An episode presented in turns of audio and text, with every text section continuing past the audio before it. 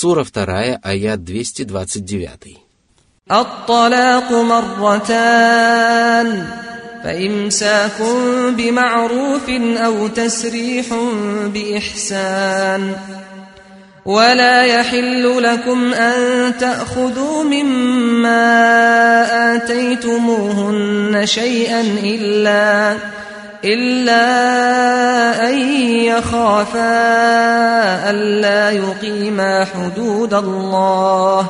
فإن خفتم ألا يقيما حدود الله فلا جناح عليهما فيما افتدت به. تلك حدود الله فلا تعتدوها. ومن يتعد حدود الله فأولئك هم الظالمون. Во времена невежества и в первые годы распространения ислама мужчине позволялось разводиться с женой бесконечное количество раз. И если мужчина хотел причинить женщине страдания, то он объявлял ей развод и возобновлял брак незадолго до приближения отведенного для развода срока, после чего снова объявлял ей развод. Он мог поступать таким образом всю жизнь, причиняя женщине страдания, о которых доподлинно может быть известно только Аллаху. По этой причине Всевышний Аллах возвестил о том, что мужчине разрешается объявить женщине развод, после которого он имеет право возобновить брачные отношения только два раза. В течение отведенного для развода срока мужчина может изменить свое решение и вернуть свою жену, если только он не собирается причинить ей вред. Если же он объявляет женщине развод в третий раз, то ему не разрешается возобновлять брачные отношения. Ибо если мужчина поступает таким образом, то он либо дерзко ослушается своего Господа, либо не желает вести семейную жизнь со своей супругой, а лишь пытается причинить ей страдания. Если мужчина объявил своей жене не окончательный развод, то ему велено либо возобновить достойные брачные отношения, которые существуют между другими мужьями и их супругами, причем подобное развитие событий является самым благоприятным, либо развестись со своей женой окончательно и сделать это достойным образом. Это означает, что при расставании муж не должен отнимать у своей жены ее собственность, потому что подобный поступок является несправедливым и незаконным мужу разрешается взять назад вознаграждение, которое он преподнес своей жене только в том случае, если у обоих супругов существуют опасения, что они не смогут соблюсти ограничения, наложенные Аллахом. Например, если жена испытывает отвращение к внешнему виду своего мужа или его нравственному облику, или его беспечному отношению к религиозным предписаниям и опасается, что она не сможет должным образом повиноваться Аллаху во взаимоотношениях с Ним, то ей разрешается выкупить развод. Это откровение свидетельствует о законности развода по требованию жены, которая выплачивает своему мужу материальную компенсацию или возвращает ему брачный дар, если сложившиеся обстоятельства носят такой характер. Перечисленные выше предписания являются ограничениями, которые Аллах установил для своих рабов и запретил приступать. Если же люди приступают ограничения Аллаха, то они являются несправедливыми беззаконниками. Кто вообще может быть большим беззаконником, чем человек, который осмелился совершить запрещенный поступок и недовольствовался тем, что было дозволено Аллахом? Следует отметить, что несправедливость бывает трех видов.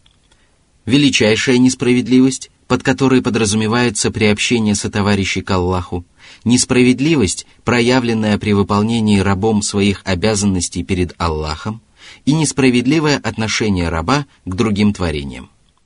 Приобщение сотоварищей к Аллаху может быть прощено только благодаря искреннему покаянию – за несправедливое отношение к другим творениям человек непременно получит справедливое воздаяние. А воздаяние за несправедливость, проявленную при выполнении рабом своих обязанностей перед Аллахом, зависит от желания и мудрости всемогущего Господа. Сура 2, аят 230. فإن طلقها فلا تحل له من بعد حتى تنكح زوجا غيره. فإن طلقها فلا جناح عليهما أن يتراجعا إن ظنا إن ظنا أن يقيما حدود الله. وتلك حدود الله يبينها لقوم يعلمون Если мужчина объявил развод своей жене в третий раз, то ему запрещается жениться на ней, пока она не заключит законный брачный союз с другим мужчиной и не вступит с ним в половую близость. Это объясняется тем, что в мусульманском шариате брак считается действительным только тогда, когда супруги заключили брачный союз и вступили в половую близость, причем мусульманские богословы единодушны по этому поводу. Следует знать, что второе замужество разведенной женщины должно быть желанным, ибо если женщина вышла замуж только для того, чтобы она могла вернуться к своему предыдущему мужу, то такой брак считается недействительным, и развод после такого брака не делает женщину дозволенной для предыдущего мужа. Даже половая близость со вторым мужчиной при этом не имеет никакого значения, потому что этот мужчина не считается ее законным мужем. Если же женщина вступила во второй брак с чистыми намерениями и вступила в половую близость со своим вторым мужем, после чего они разошлись, то после окончания отведенного для развода срока ее предыдущему мужу разрешается жениться на ней в очередной раз. Для этого они должны вновь заключить брачный союз при обоюдном согласии, потому что Аллах сказал, что оба супруга могут воссоединиться – Однако непременным условием их повторного брака является предположение о том, что они смогут соблюсти ограничения Аллаха и выполнять свои обязанности друг перед другом. Для этого они должны раскаяться в ошибках, которые были допущены за время их прежней семейной жизни и которые стали причиной их расставания, и должны иметь твердое намерение создать благополучную семью. Только в этом случае они не совершат греха, если заключат новый брачный союз. Из этого прекрасного аята следует, что если разведенные супруги опасаются, что они не смогут соблюдать ограничения Аллаха, и если они полагают, что их семейная жизнь будет такой же печальной, как и в прошлый раз, то вступление в новый брак является грехом для обеих супругов следует знать, что если человек опасается, что по причине того или иного поступка он не сможет придерживаться религиозных предписаний и повиноваться Аллаху, то ему не разрешается совершать такой поступок. Из этого аята также следует, что если человек приступает к выполнению определенных обязанностей, особенно если они связаны с ответственностью за большую или меньшую группу людей, то он должен предварительно оценить свои возможности – если он почувствует, что у него хватит сил справиться со своими обязанностями, то он может продолжить начатое дело. В противном же случае ему следует воздержаться от этого начинания. После упоминания этих важных предписаний Всевышний Аллах сообщил, что они представляют собой религиозные ограничения, которые Аллах установил и разъяснил для людей, которые обладают знанием, ведь только обладающие знанием рабы извлекают пользу из Божьих разъяснений и приносят пользу окружающим. Это откровение подчеркивает превосходство ученых и богословов, поскольку Всевышний Аллах разъяснил им свой шариат и обратился к ним со своими разъяснениями. Из этого также следует, что Всевышний Аллах любит, когда его рабы изучают законы, неспосланные пророку Мухаммаду, и постигают их смысл. Сура 2, аят 231. وإذا طلقتم النساء فبلغن أجلهن فأمسكوهن بمعروف أو سرحوهن بمعروف ولا تمسكوهن ضرارا لتعتدوا ومن يفعل ذلك فقد ظلم نفسه ولا تتخذوا آيات الله هزوا واذكروا نعمة الله عليكم وما أنزل عليكم من الكتاب والحكمة يعظكم به واتقوا الله واعلموا أن الله بكل شيء عليم Если вы объявили своим женам развод в первый или во второй раз и дождались приближения конца отведенного для развода срока, то вы должны либо возобновить брачные отношения с намерением исправно выполнять свои обязанности, либо окончательно расстаться со своими женами, не причиняя им никакого вреда. Вам запрещается удерживать жен для того, чтобы доставлять им беспокойство и причинять им страдания, используя дозволенные поступки для совершения греха. Дозволенным поступком в данном случае является удержание жены и возобновление брачных отношений, а грехом – причинение им вреда. И если вы осмелитесь поступить так, то совершите несправедливый поступок по отношению к самим себе, Ибо если права каждого творения будут возмещены, то злодеи непременно вкусят дурные последствия своих злодеяний. Не считайте знамения Аллаха шуткой или забавой, потому что Всевышний Аллах разъяснил вам свои ограничения самым прекрасным образом для того, чтобы вы изучали их, придерживались их, довольствовались ими и не приступали к границе дозволенного – Всевышний не спаслал свои законы не ради забавы, а ради истины, и поэтому вам запрещается относиться к ним несерьезно и отказываться выполнять обязательные предписания религии. Вам запрещается удерживать своих жен для того, чтобы причинять им страдания, бесчинствовать при расставании, часто разводиться со своими женами или объявлять три развода сразу, потому что Аллах по своей милости разрешил вам объявлять неокончательные разводы и сделал это исключительно для вашего блага. Помните о щедротах Аллаха, восхваляя Его устами – признавая Его добродетель в сердце и выполняя Его предписания всеми частями тела. Помните о том, как Аллах не спаслал вам священный Коран и мудрость, под которой подразумевается сунна пророка Мухаммада. Посредством этих двух источников Аллах разъяснил вам праведные поступки и призвал вас творить добро, а также указал вам на злодеяния и предостерег вас от них – Аллах поведал вам о самом себе, сообщил вам о своем отношении к своим возлюбленным и врагам и научил вас тому, чего вы совершенно не знали. Существует мнение, что под мудростью подразумеваются таинства мусульманского шариата. Писание Аллаха является законом, а мудрость раскрывает причину неспослания Аллахом религиозных повелений и запретов. Оба упомянутых толкования являются достоверными, тем более что далее Всевышний Аллах подчеркнул, что Писание и мудрость не спосланы для того, чтобы увещевать ими людей. Это высказывание свидетельствует в пользу того, что под мудростью подразумеваются таинства мусульманского шариата – поскольку увещевание включает в себя разъяснение предписания и его мудрости, а также прельщение вознаграждением и устрашение наказанием. Благодаря разъяснению религиозного предписания люди избавляются от невежества и неосведомленности. Благодаря прельщению вознаграждением в людях просыпается желание творить добро, а благодаря устрашению наказанием люди начинают бояться Аллаха. Они должны бояться Аллаха при любых обстоятельствах и должны знать, что Аллаху известно обо всем сущем. Именно поэтому Аллах разъяснил своим рабам религиозные предписания, приносящие им во все времена и в любом уголке света одну только пользу. Хвала же за это надлежит Ему одному.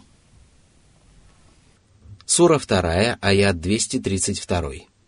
وإذا طلقتم النساء فبلغن أجلهن فلا تعضلوهن فلا تعضلوهن أن ينكحن أزواجهن إذا تراضوا بينهم بالمعروف ذلك يوعظ به من كان منكم يؤمن بالله واليوم الآخر ۖ ذلكم أزكى لكم وأطهر والله يعلم وأنتم لا تعلمون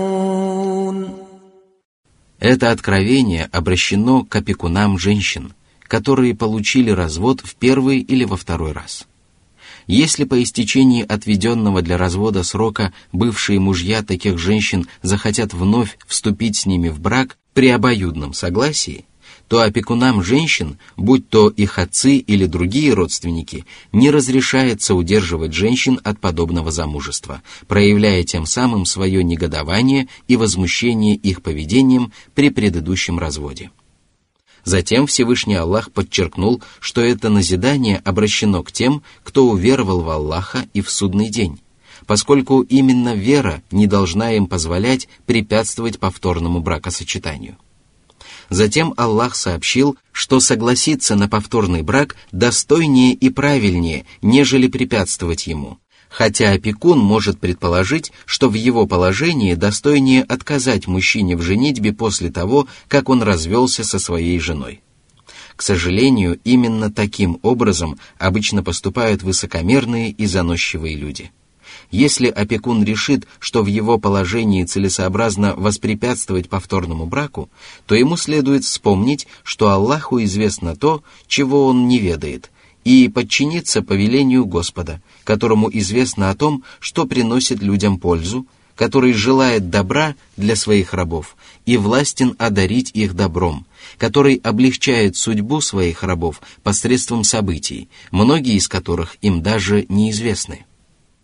Этот аят свидетельствует о том, что согласие опекуна невесты является обязательным условием бракосочетания, ибо если Аллах запретил опекунам разведенных женщин препятствовать повторному бракосочетанию, то они обладают правом на принятие окончательного решения.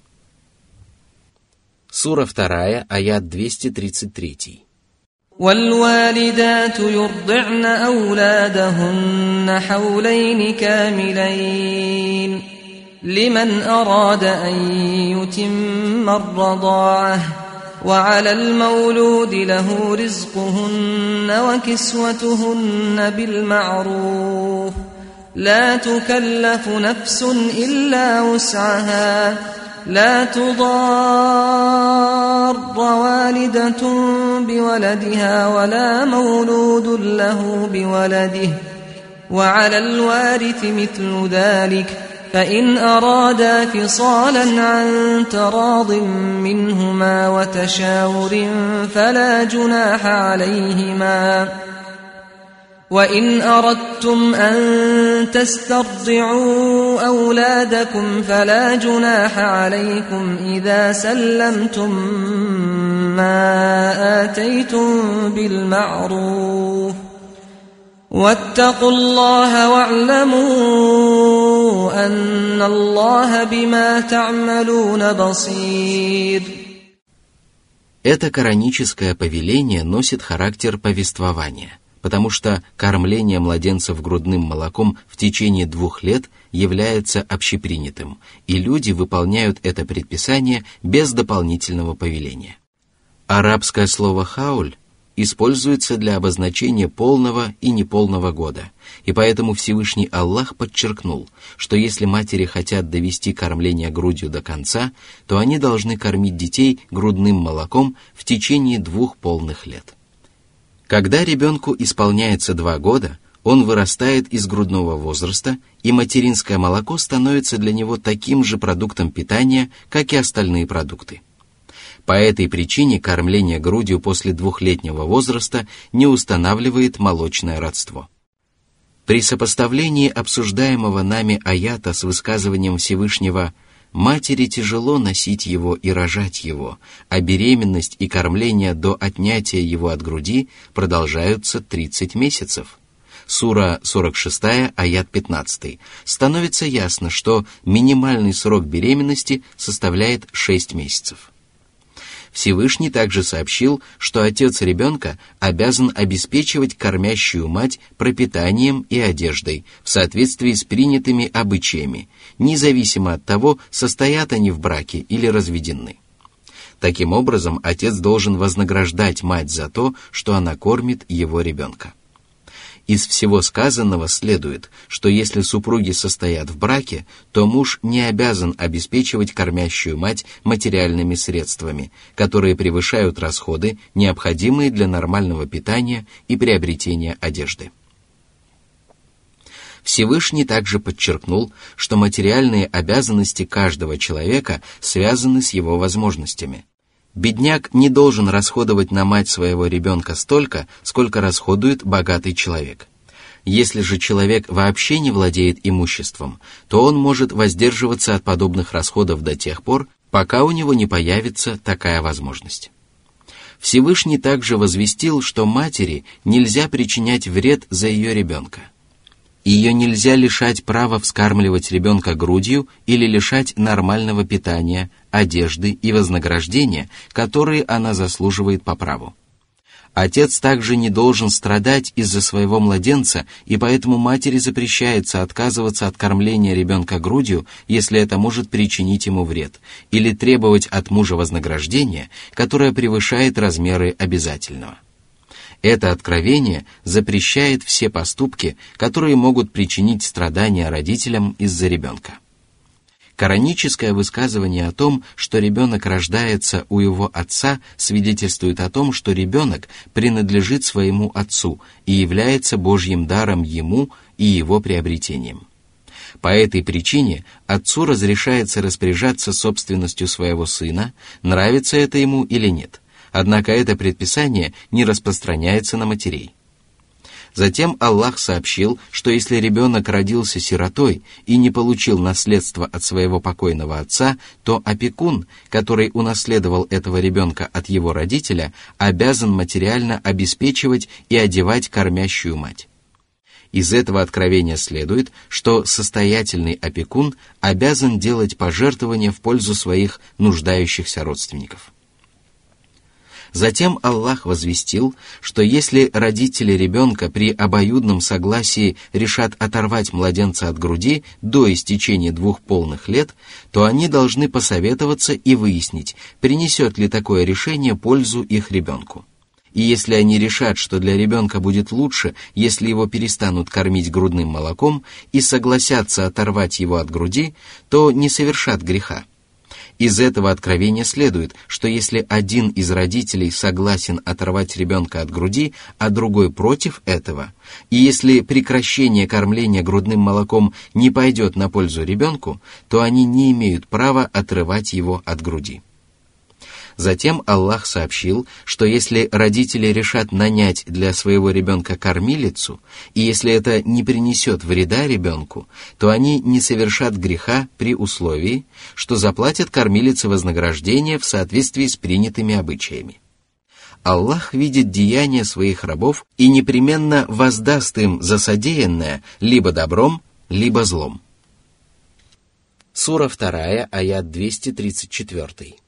والذين يتوفون منكم ويذرون أزواجا يتربصن بأنفسهن أربعة أشهر وعشرا فإذا بلغن أجلهن فلا جناح عليكم فيما فعلن في أنفسهن بالمعروف ۖ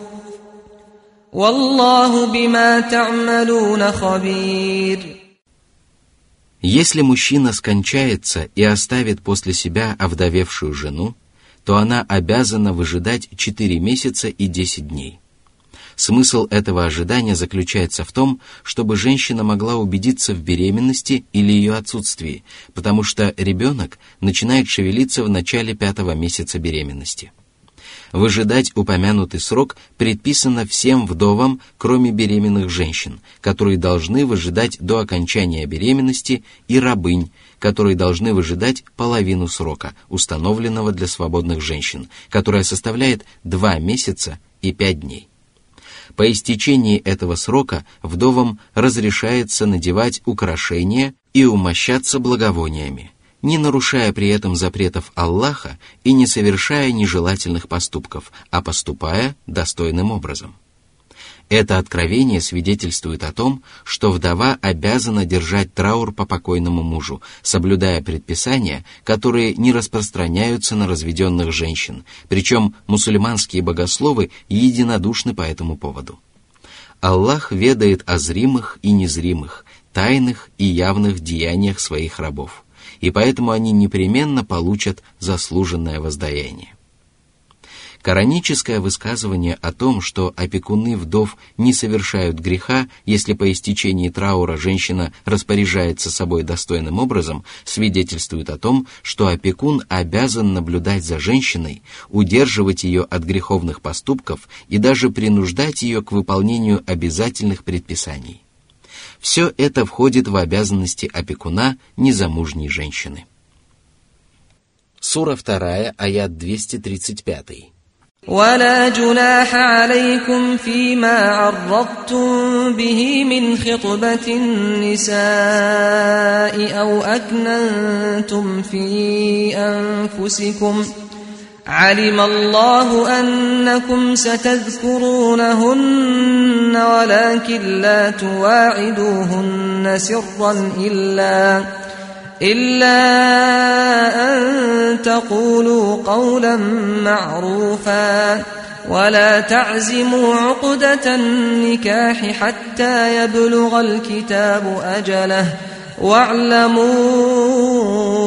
أن الله يعلم ما في أنفسكم فاحذروه واعلموا أن الله غفور حليم Это предписание распространяется на женщин, которые держат траур по покойному мужу или выжидают установленный срок после окончательного третьего развода. Никому, кроме бывшего мужа, не позволяется говорить с ними о сватовстве открыто, потому что Аллах запретил давать им тайное обещание – если же мужчина только намекнет о сватовстве, то это не будет считаться грехом.